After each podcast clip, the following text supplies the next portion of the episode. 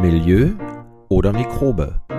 Euer kritischer Gesundheitspodcast zum Nachdenken, Mitdenken und selberdenken.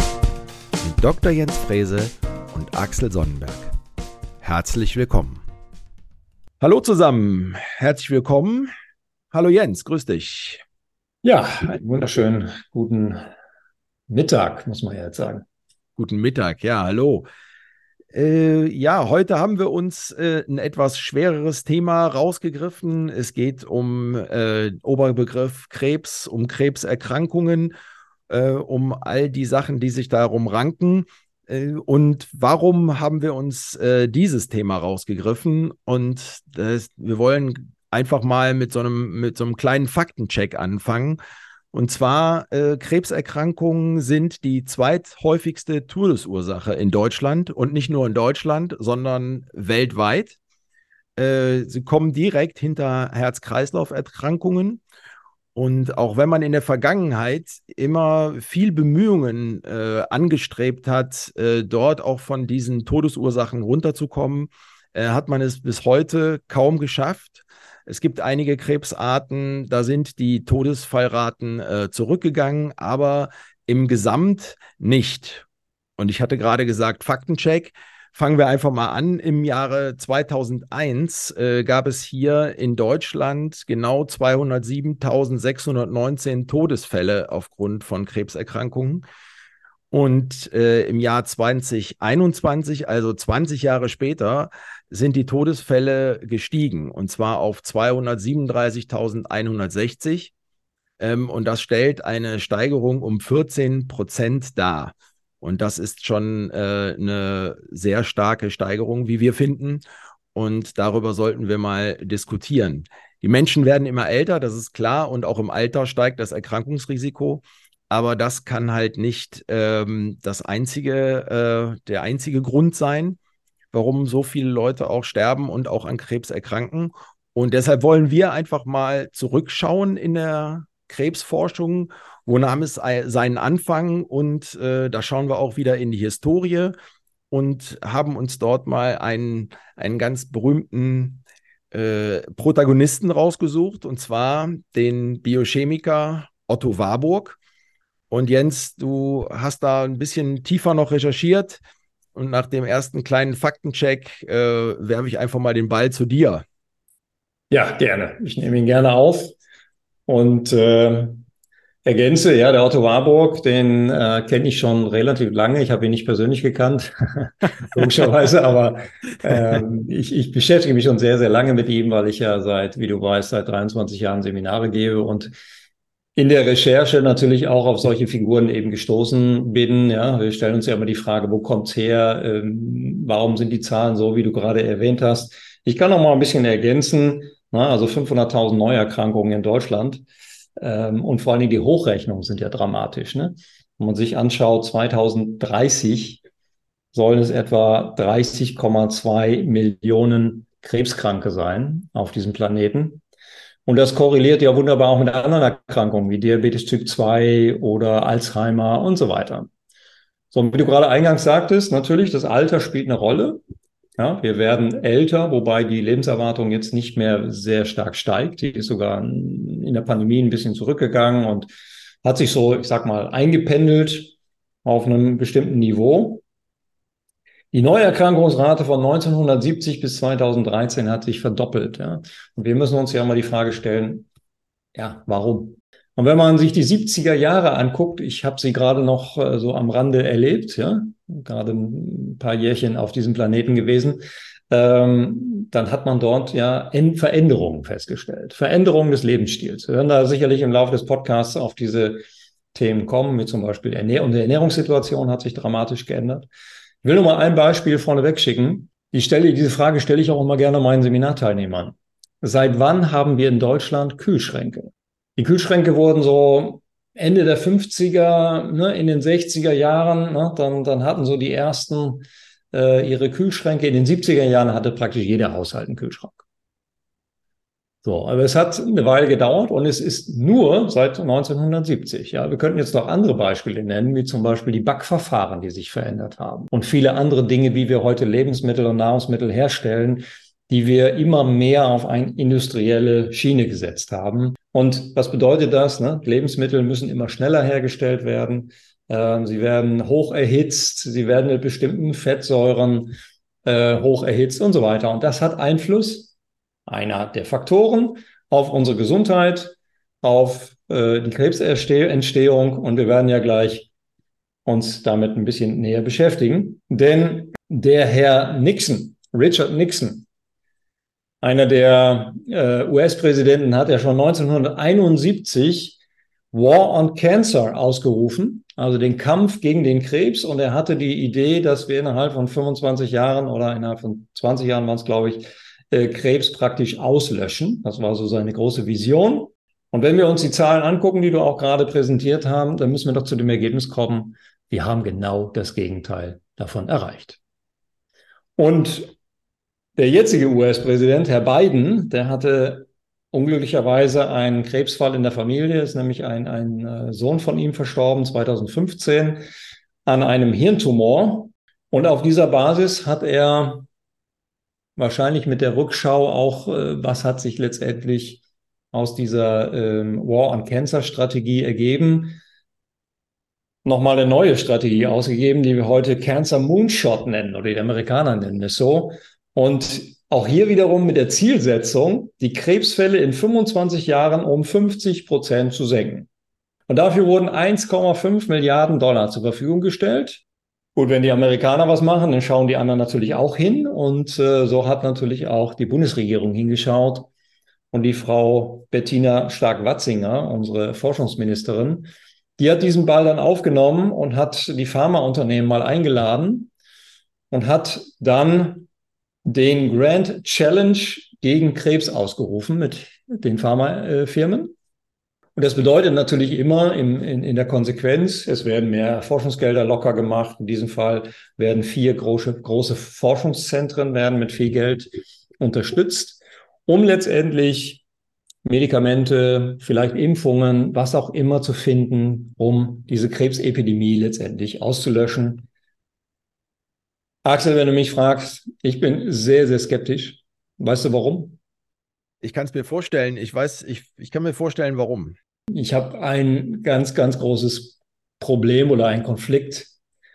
Wenn wir immer nur auf die Krankheit schauen, dann werden wir die Krankheit nicht besiegen, sondern wir müssen viel früher anfangen. Wir müssen in der Prävention anfangen.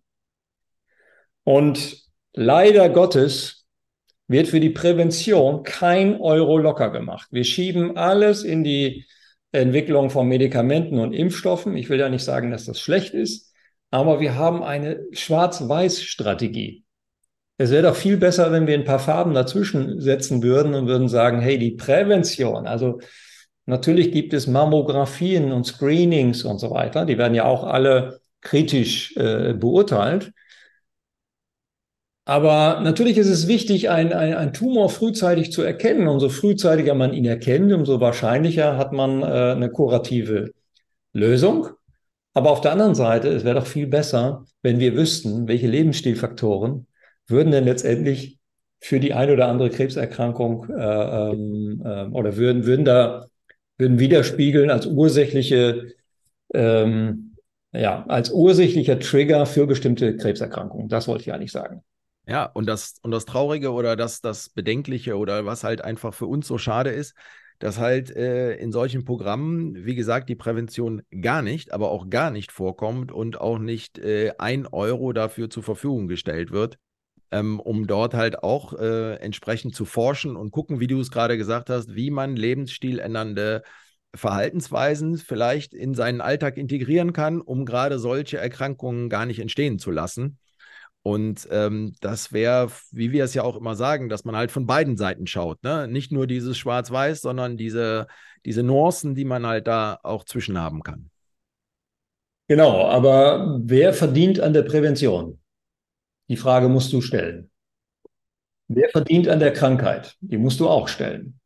Und ich gebe noch mal zwei Zahlen hier rein. Die Hochrechnung der Pharmaindustrie. Pharmaindustrie macht so in Bezug auf Krebs, macht die alle sieben Jahre, macht die so eine Hochrechnung. Also wo landen wir 2027? Die Hochrechnung von 2013 bis 2020 war eine Steigerung von, vom Ab Absatz onkologischer Medikamente von 75 Milliarden auf 155 Milliarden US-Dollar. Also eine Verdopplung. 2020 haben die sich diese, diese Strategen wieder hingesetzt und haben überlegt, okay, wie sieht es denn 2027 aus? Haltet euch fest. Die Steigerung von 2020 auf 2027, nur sieben Jahre, ist die Steigerung von 150 Milliarden auf 300 Milliarden US-Dollar. Also wieder eine Verdopplung. Ja, wir bekommen alle sieben Jahre eine Verdopplung des Absatzes von bestimmten onkologischen Medikamenten oder Methoden oder ne, zumindest sind es alles Präparate, die von unseren Krankenkassen übernommen werden sollen, müssen, wie auch immer. Und jetzt lass mich noch einen Satz sagen. Ja, nächstes Jahr werden wieder die Krankenkassenbeiträge erhoben. Ich hoffe, dass unsere Leser oder nicht Leser, unsere Zuhörer checken, dass das nicht mehr funktionieren kann. Wir können die Ausgaben nicht immer wieder verdoppeln. Wo soll denn das Geld noch herkommen? Also wie, wie weit wollen wir denn die Zitrone der, der, der Krankenkassen versichern? Wie, wie, wie wollen wir die noch weiter auspressen? Im Grunde weiß das auch jeder. Ja, also das, also jeder, der, der Gesundheitspolitik betreibt oder jeder, der irgendwie in einem Vorstand von der Krankenkasse, der kennt das Problem. Aber es gibt keine Lösung. Es gibt keine Lösung dafür. Ich will noch kurz ergänzen, weil du auch eben äh, gesagt hast, äh, wie diese Ausgaben steigen äh, bei den Krankenkassen, wie die Pharmaunternehmen äh, ihre Gewinne verdoppeln. Ähm, und ich habe einen ganz interessanten Artikel, auf den werden wir vielleicht das, das ein oder andere Mal noch kommen hier. Habe ich jetzt einen Satz oder ein Zitat. Wir werden den auf jeden Fall in den Show Notes verlinken. Es gibt einen Satz, der, da steht drin, den muss ich jetzt zitieren. Es leben heute mehr Leute vom Krebs, als letztlich, letztendlich an Krebs sterben. Ja. ja? ist ja eigentlich alles gesagt. Nämlich ist es ganz klar gesagt, dass niemand daran interessiert ist, dass was Herr Nixon und Herr Biden eigentlich möchten, nämlich die Krebstoten reduzieren. Ja, okay. Aber Krebsfälle reduzieren, so müsste man es eigentlich definieren. Ja. Ja? Ja, die Entstehung, genau. Richtig. Und wenn man dann überlegt, und wenn man dann überlegt, auch in, in einem anderen Artikel gefunden, ähm, das hat der Nixon durchgesetzt und da hat er sich richtig, richtig unbeliebt, unbeliebt gemacht. Das einzige und erste Mal richtig unbeliebt gemacht bei der amerikanischen Industrie. Und zwar ab dem 2. Januar 1971 wurde in den US-Funk- und Fernsehmedien wurde die Zigarettenwerbung verboten. Ja. Und da sind alle Sturm gelaufen ähm, aber haben relativ schnell äh, ihre Ideen umgeschwenkt und sind dann halt auf äh, Kinowerbung äh, und solche Sachen umgeschwenkt, weil da war es noch, war, war es noch erlaubt. Ja. Und ähm, haben da halt äh, da ihre, ihre Werbung halt betrieben. Man findet Mittel und Wege. Man findet Mittel und Wege.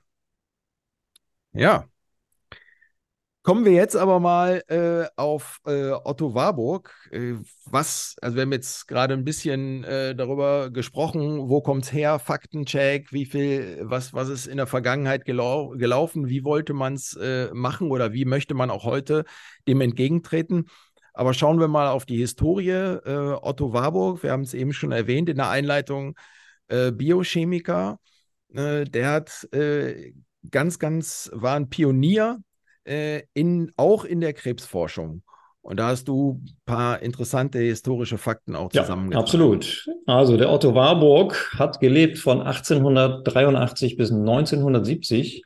Also das, äh, das Jahrzehnt, über das wir gerade auch gesprochen haben, die 70er Jahre.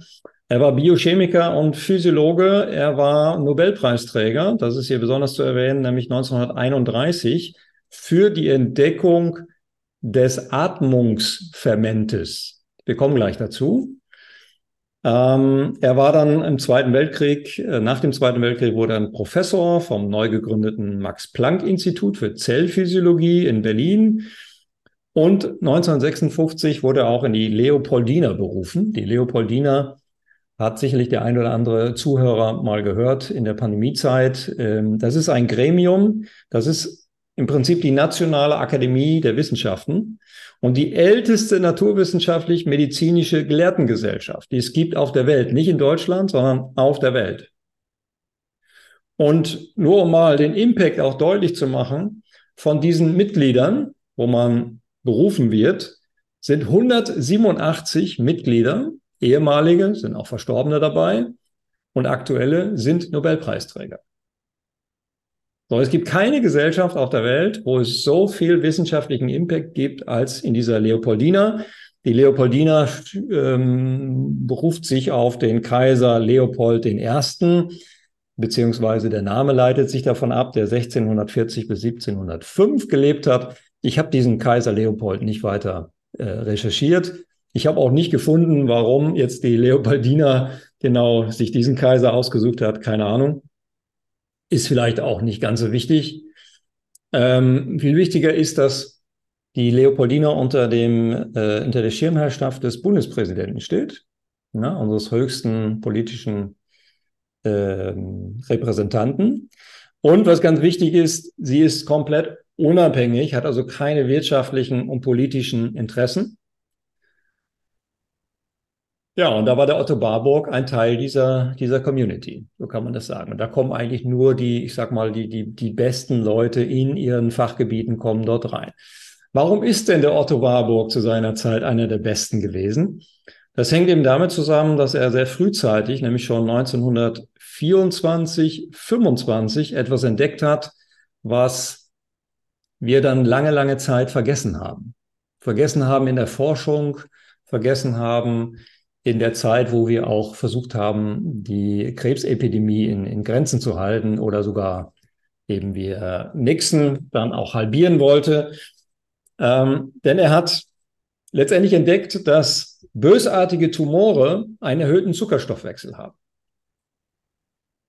Und wir kommen ja gleich noch mal ein bisschen tiefer da rein. Ähm, unter anderem hat sich aus dieser Entdeckung auch das äh, Positronen Emissionstomographie-Gerät entwickelt, ja, oder ein Verfahren, ein bildgebendes Verfahren, wo man dann äh, radioaktive Substanzen gibt, die dann im Körper äh, hochaktive Körperzellen identifizieren können.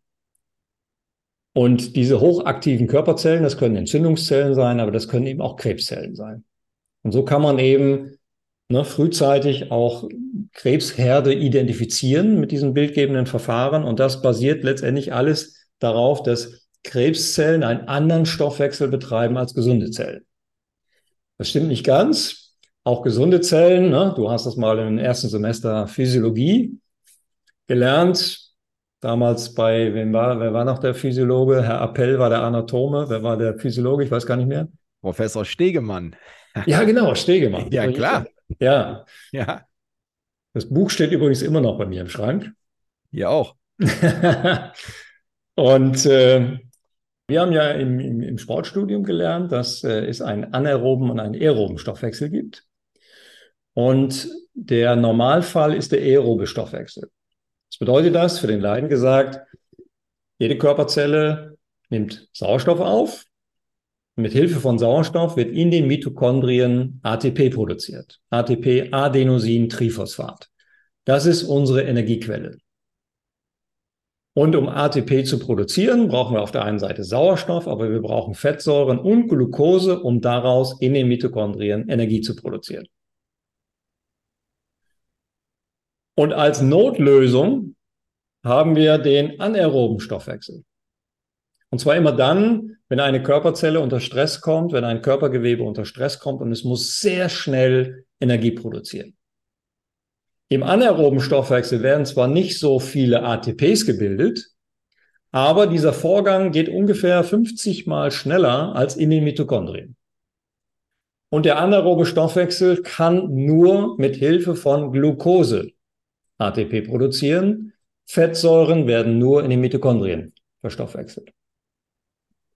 So, das heißt, eine Zelle, wenn sie unter Stress kommt, nehmen wir jetzt mal eine Muskelzelle. Wir gehen vom Spaziergang ins Joggen über und vom Joggen gehen wir in den Sprint über. Ja, manchmal kommt man ja auf diese komischen Gedanken bei einem Waldlauf, ich gebe mal Gas. So, jetzt gebe ich mal Vollgas Und jetzt reicht das nicht mehr aus, jetzt reicht der aerobe Stoffwechsel nicht mehr aus, jetzt muss die Muskelzelle umschalten in den anaeroben Stoffwechsel und fängt jetzt an, hauptsächlich Glucose zu metabolisieren. Umso intensiver die Belastung, das weißt du noch aus der Sportwissenschaft, umso höher ist die Verbrennung von Glucose, von Zucker, vom Einfachzucker Glucose. Und dann, wenn wir wieder in den Spaziergang übergehen, dann driftet das Ganze wieder zurück in den aeroben Stoffwechsel. Und so muss man sich das jetzt auch bei, bei Tumorzellen vorstellen. Da passiert genau das Gleiche, nur nicht nur während eines Sprints, sondern permanent. Also man könnte jetzt ne, im Vergleichsmodus sozusagen beschreiben, die Tumorzelle ist permanent im Sprint. Und im Sprint verstoffwechselt sie, verstoffwechselt sie nur Glucose. Das ist einer der Gründe, warum wir diese, diese Kachexie haben, also diesen, diesen Muskelabbau ja, bei Tumorpatienten. Warum? Weil der Tumor baut sich aus den Proteinen der Muskulatur Glucose. Ja, der Tumor wird immer gefräßiger und der will, will wachsen, der will metastasieren, der will äh, Tochtergeschwülste aufbauen und so weiter. Und dafür braucht er unfassbar viel Energie. Und diese Energie nimmt er sich vor allen Dingen aus Glucose. Und das ist das, was der Otto Warburg erkannt hat, dass die, die Krebszellen äh, vergehren. Die atmen nicht mehr, sondern die vergehren. Es gibt die Zellatmung, die findet in den Mitochondrien statt und die Vergärung, das ist diese anaerobe glykolytische, also mit Glucose äh, Stoffwechsel, den wir eigentlich nur so als Notprogramm haben, wenn wir mal über die Straße rennen müssen, um den Bus noch zu kriegen. Ja, und im Bus selber, wenn wir uns hinsetzen, schaltet sich das System wieder ab und wir schalten wieder in den aeroben Stoffwechsel um. So. Und das ist eben leider bei, ähm, bei, dieser, bei dieser Tumorentwicklung anders. Und das hat er damals entdeckt und ist mit seiner Theorie, ich nenne sie jetzt mal Theorie, ist dann immer ein bisschen alleine geblieben. Also er, er wurde schon anerkannt, ja, hat natürlich einen Nobelpreis dafür bekommen, aber ähm, es, es, wurde dann nicht mehr so richtig bestätigt, weiterverfolgt, äh, Verfahren entwickelt und so weiter und so fort. Bis zu einem Punkt, wo sich ein Ernährungswissenschaftler, der Herr Michael Risto, ein, ein Professor äh, damals noch der Uni Jena, der heute an der Charité forscht, also ein hochinteressanter äh, Mensch, der hat sich mit diesem Thema Warburg-Effekt so nennt man nämlich das, was er damals entdeckt hat. Mit diesem Warburg-Effekt nochmal näher beschäftigt und hat im Grunde diesen Warburg-Effekt bestätigt auf zwei, zweierlei Art und Weisen. Zwar auf der einen Seite hat er gezeigt, dass er mit Hilfe eines Proteins, das Protein heißt Frataxin, muss man sich jetzt nicht merken, Frataxin, ähm, hat er Dickdarmzellen dazu gezwungen, wieder mehr zu atmen. Also er hat praktisch Tumorzellen dazu gebracht, von der Vergärung, von dem Vergärungsmodus in den Atmungsmodus wieder umzustellen. Und was hat er gesehen? Dass wenn man ähm, wenn man das in einem, einem äh, in einem Studiensetting so organisiert, wie das genau funktioniert, kann ich ja auch nicht sagen. Dafür bin ich zu wenig in der, in der Forschung drin. Ähm, dass dann plötzlich die Zellen wieder anfangen zu atmen und dann hört der Tumor auf zu wachsen. Und das hat, das hat natürlich gezeigt, dass dieser Warburg-Effekt vorhanden ist. Ja, dass der Tumor den anaeroben Stoffwechsel braucht, obwohl Sauerstoff verfügbar ist. Sauerstoff ist da, aber die Tumorzellen brauchen den Sauerstoff nicht. Ähm, dass der dann aufhört zu wachsen. Andersherum hat er belegen können oder zeigen können, dass Tumore schneller wachsen, wenn man den oxidativen also mit Sauerstoff, den oxidativen Sauerstoffstoffwechsel äh, in den Mitochondrien, wenn man den ausschaltet. Das hat er dann bei Leberzellen äh, zeigen können, dass dann plötzlich die Tumorzellen wieder explodieren und weiter wachsen. Es mag andere Forschungsgruppen gegeben haben, die das auch bestätigt haben, aber ich finde diesen Herrn Risto sehr interessant, weil er sich mit Lebensspanne beschäftigt hat, also mit, mit gesunder Lebensspanne. Und äh, da ist dann auch der Link zu unseren Themen wie, wie Ernährung und den anderen Lebensstilthemen.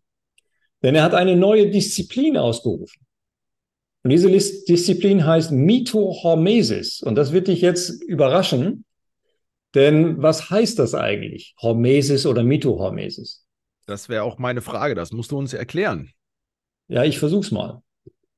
Ähm, er hat im Grunde belegen können durch seine Forschung, dass geringe Dosen von einem schädlich, von einer schädlichen oder giftigen Substanz oder stressauslösende Umweltfaktoren, dass die eine positive Wirkung auf Organismen haben.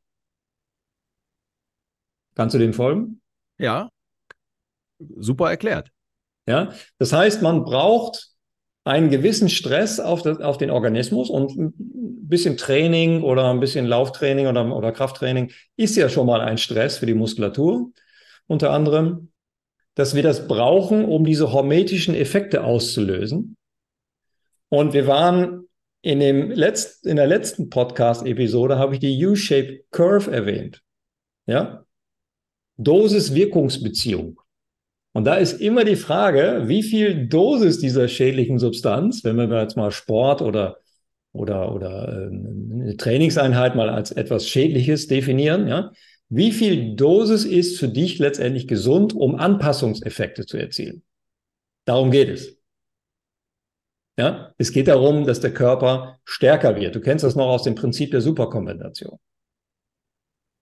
Ja, wenn ich eine Muskelmasse aufbauen will, was muss ich vorher tun? Ich muss sie vorher belasten. Ja. Ja. Da möchte ich gerne, da möchte ich kurz einhaken, weil du gerade sagtest, die, die Muskulatur oder den Organismus unter Stress setzen. Ähm, das ist nämlich genau der Punkt. Äh, es gab äh, auch einen Schüler von dem Otto Warburg, das habe ich äh, recherchiert. Ernst van Aken hieß der Mann.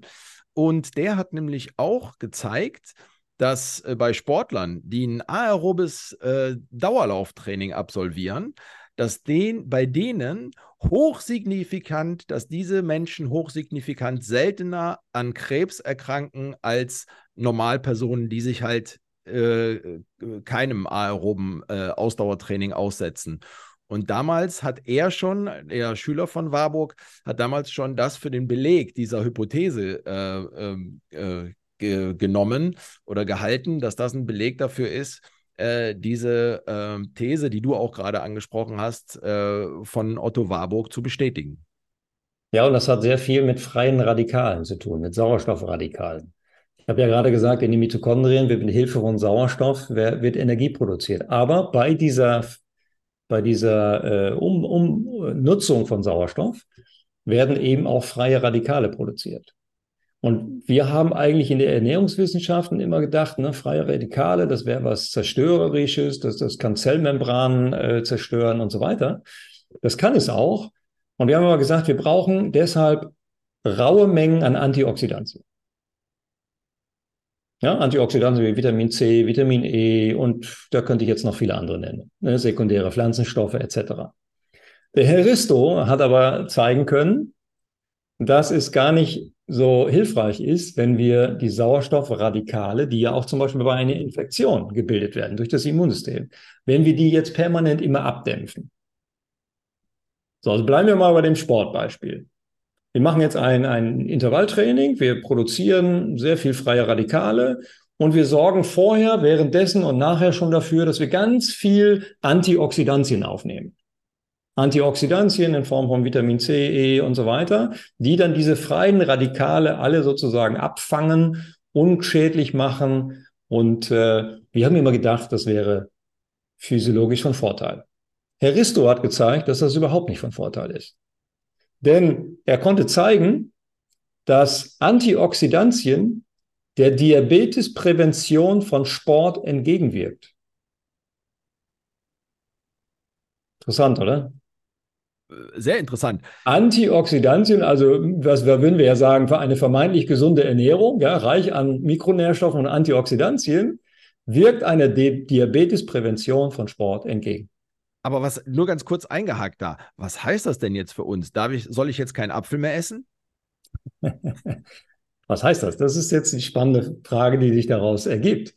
Die Frage ist, und die diskutieren wir in der Sporternährung schon seit einiger Zeit, die Frage ist nicht, ob man Antioxidantien aufnehmen sollte oder oder, oder raue Mengen davon, sondern das ist die Frage des Timings. Wann tun wir das? Und wenn du jetzt mal überlegst, du hast eine Infektion, du hast eine Grippe, ja, du liegst im Bett, ja, du hast Fieber, du ähm, hast kein, keine Lust, dich zu bewegen, ja, du schwitzt, ähm, du hast noch nicht mal Lust, eine Fernsehsendung zu schauen. Worauf hast du noch keine Lust? Auf Essen. Auf Essen. Und warum nicht? Weil der Körper ja genau damit beschäftigt ist, genau jetzt äh, gerade diese Infekte zu bekämpfen. Genau. Genau. Und was würde dem entgegenwirken? Ja klar, wenn ich jetzt meinen Körper noch belaste durch Verdauungsenzyme und äh, fettige Ernährung und äh, äh, dauernde äh, Nähr Nährstoff Nährstoffzuführung, wird der Körper ja noch mehr belastet. Und was ist mit Antioxidantien? Naja, die, die, die, würden, die würden unsere Waffen stumpf machen. Unsere Waffe ist das Immunsystem. Warum nehmen wir keine Nahrung auf in den ersten zwei, drei, vier Tagen der Akutphase? Ja, weil das Gehirn sagt, bitte keine Antioxidantien aufnehmen. Sie könnten das Immunsystem stumpf schalten. Was machen wir? Wir machen in allen Apotheken Werbung für Antioxidantien dann, wenn die Infektwellen starten. Du weißt, was ich damit sagen will. Wir haben die Natur vollkommen missverstanden. Herr Risto hat sie verstanden. Das hatten wir ja auch schon in unserer äh, letzten Folge erwähnt, äh, wo wir uns um das äh, Vitamin D gekümmert haben, dass es äh, nicht äh, hilft, viel Vitamin D zuzuführen, wenn wir gerade in der Infe Infekt, äh, einen Infekt haben oder in der infekthohen Zeit sind, sondern dass es halt darum geht, einen hohen Vitaminspeicher, äh, Vitamin D-Speicher aufzubauen, präventiv vorzeitig aufzubauen. Und genau das Gleiche tritt er jetzt auch hier ein, wie du gesagt hast, der richtige Zeitpunkt. Nicht dann, wenn der Infekt da ist, Antioxidantien zu uns zu nehmen, sondern halt präventiv über einen längeren Zeitraum vorzeitig sowas zu nehmen.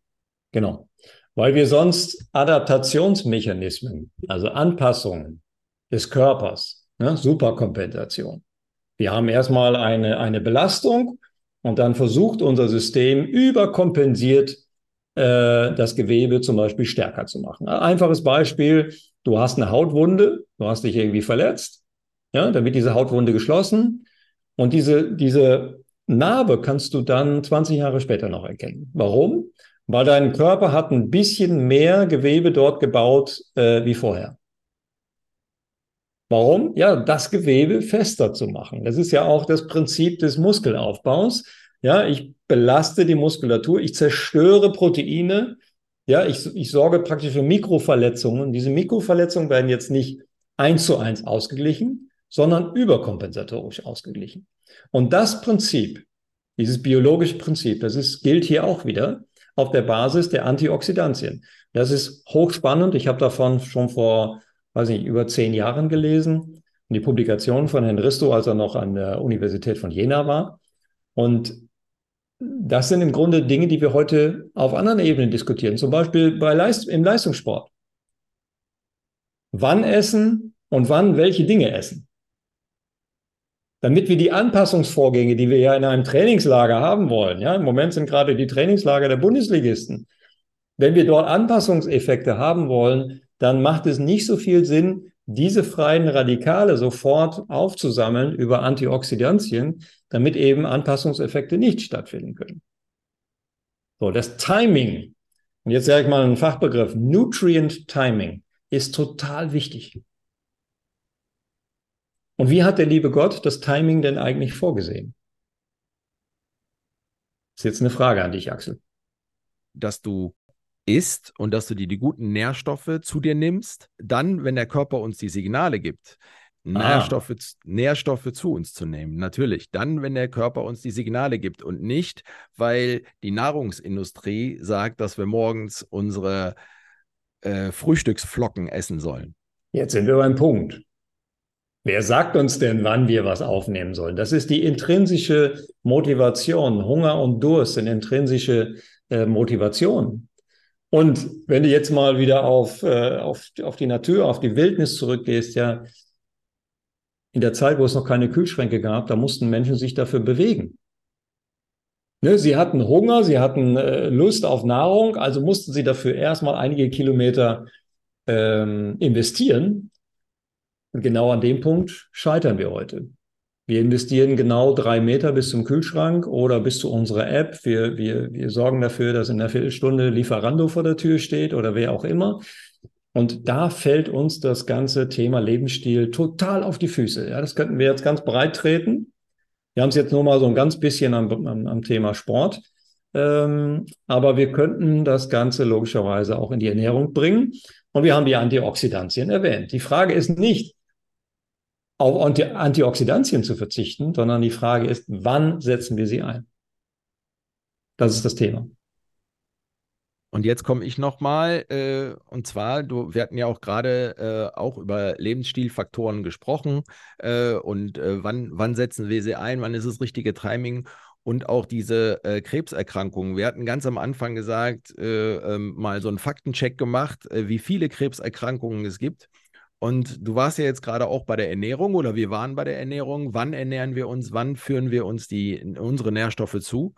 Und ich habe da einen ganz äh, interessanten Artikel gefunden, den werden wir auch, äh, auch in unseren Shownotes verlink äh, verlinken.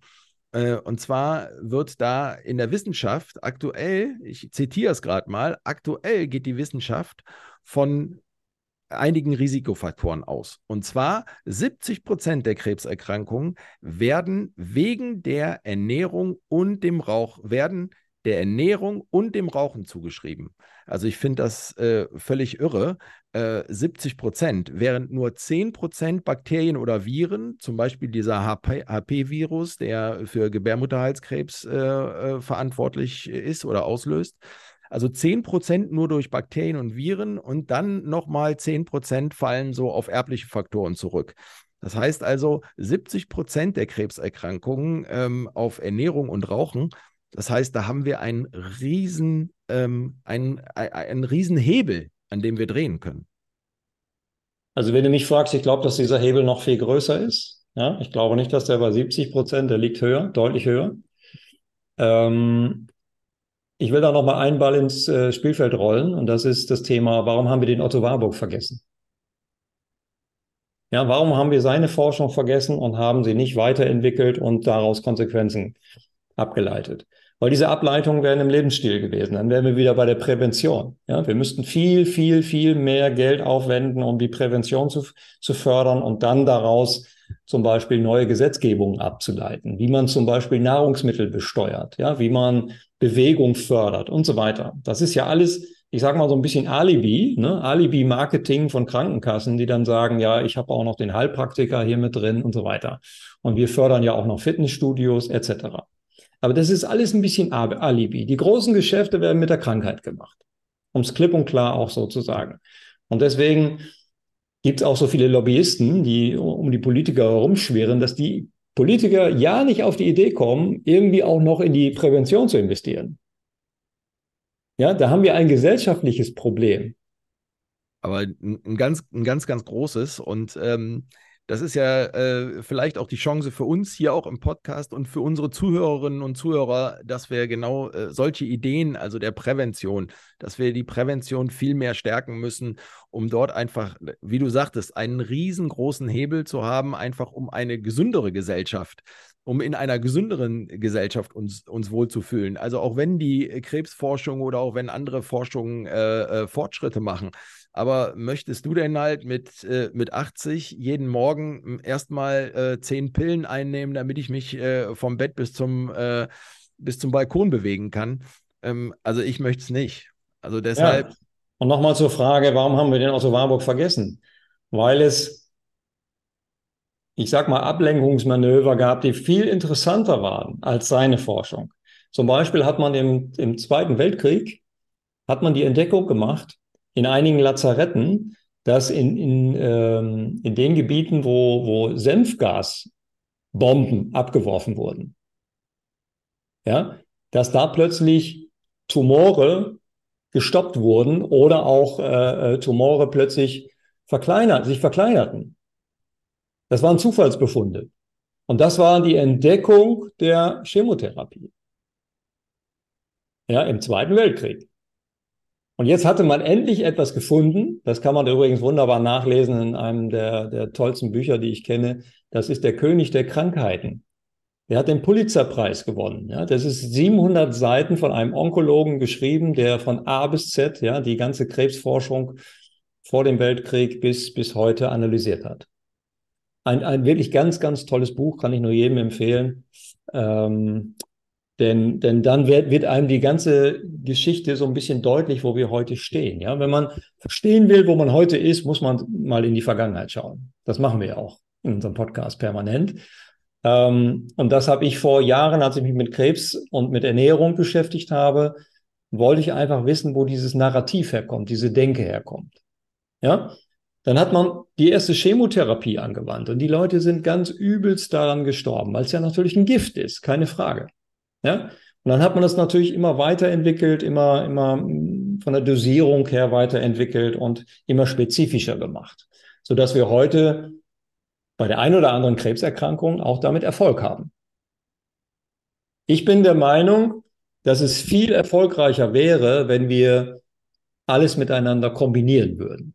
Also eine schwache Chemotherapie, um so vielleicht ein paar entartete Zellen noch zu bekommen, die, die aus dem aus dem Primärtumor sich, äh, ähm, äh, die da entlassen wurden und dann im Körper kursieren, wo man nie genau weiß, ob da noch eine Tochtergeschwulst irgendwo sich entwickeln kann.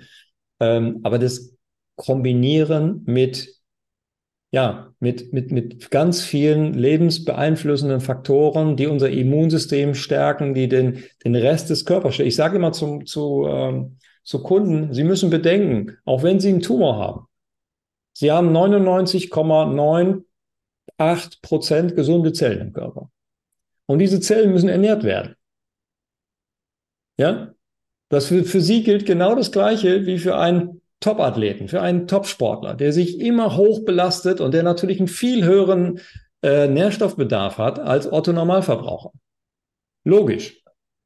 Und so muss man da rangehen, dass wir Dinge kombinieren. Wir haben es ja auch mit dem Volker Schmiedel besprochen, ne? dass wir äh, schulmedizinische Ansätze mit naturwissenschaftlichen Ansätzen kombinieren. So, und jetzt müsste eigentlich der Otto Warburg mit dieser modernen Entwicklung mal ein bisschen zusammenkommen, an einen Tisch sich setzen. Leider kann er das persönlich nicht mehr, aber zumindest seine, seine, ähm, wie soll ich sagen, seine, seine Hüter des Grals, ja, dass man jetzt zum Konsens kommt, die Dinge bestmöglich in einem Konzept zusammenbauen. Also wenn man dieses Buch liest, das ist wirklich hochinteressant, ja, dann hat man äh, ähm, Ektomien gemacht, das heißt, man hat dann den halben Körper da weg rausoperiert, um, um diesen Tumor zu eliminieren. Heute hat man nur noch eine kleine Mikroinvasion, um eine, ein, ein Tumorhaufen aus einer, aus einem Brustkrebs letztendlich rauszuholen oder aus einer Brust, den Brusttumor rauszuholen, so muss ich sagen. Ähm, das hat sich natürlich alles stark verbessert, keine Frage. Und dafür braucht es auch Forschungsgelder, logisch. Aber auf der anderen Seite brauchen wir doch die Forschungsgelder, um besser zu verstehen, wie können wir das Ganze denn verhindern. Genau, also es ist halt äh, so, dass dieses, äh, was wir auch schon immer sagen, die, diese Zusammenarbeit äh, der verschiedenen Fachrichtungen, die muss einfach viel mehr gestärkt werden und da müssen halt äh, einfach auch viel mehr Gelder reinfließen, um halt nicht nur äh, in eine Richtung zu laufen, sondern das Spektrum einfach breiter zu machen. Wie du es am Anfang gesagt hast, einfach ähm, die Farbschattierungen, die Farben dazwischen einfach auch sichtbar zu genau. machen. Genau. genau. Und dann sind wir wieder noch bei, der Mitohormesis, ne? um das nochmal kurz zu erwähnen. Äh, die Aktivierung von Mitochondrien. Das ist das, was wir auch im, im, im Sportstudium damals schon als erstes gelernt haben. Ja, wenn wir einen Ausdauerreiz dem Körper geben, dass dann mehr Mitochondrien gebaut werden, weil die Mitochondrien haben eine eigene DNA und die können sich vervielfältigen. Und umso mehr Mitochondrien man hat, umso mehr Energie kann ich produzieren. Aber ich produziere eben auch freie Radikale. Und diese freien Radikale haben wir immer ein bisschen missverstanden. Diese freien Radikale stärken unsere zelluläre Immunabwehr. Das ist, glaube ich, ein ganz gutes, äh, fast ein ganz gutes Schlusswort, denn das passt zu dem Artikel, den ich gelesen habe, weil es geht ja auch hier bei uns, Ernährung, Bewegung, geht es ja um Prävention. Und da steht wortwörtlich, die Zukunft kann nur Prävention heißen.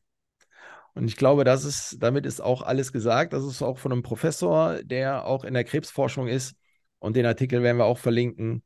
Und in diesem Sinne, denke ich, war es heute wieder eine runde Geschichte. Vielen Dank, Jens, für deinen unwahrscheinlich großen äh, Einblick in dein Wissen und äh, für die tolle Aufbereitung. Dankeschön. Bis zum nächsten Mal. Ciao. Ciao. Bis bald. Das war Milieu oder Mikrobe, euer kritischer Gesundheitspodcast. Vielen Dank und bis zum nächsten Mal.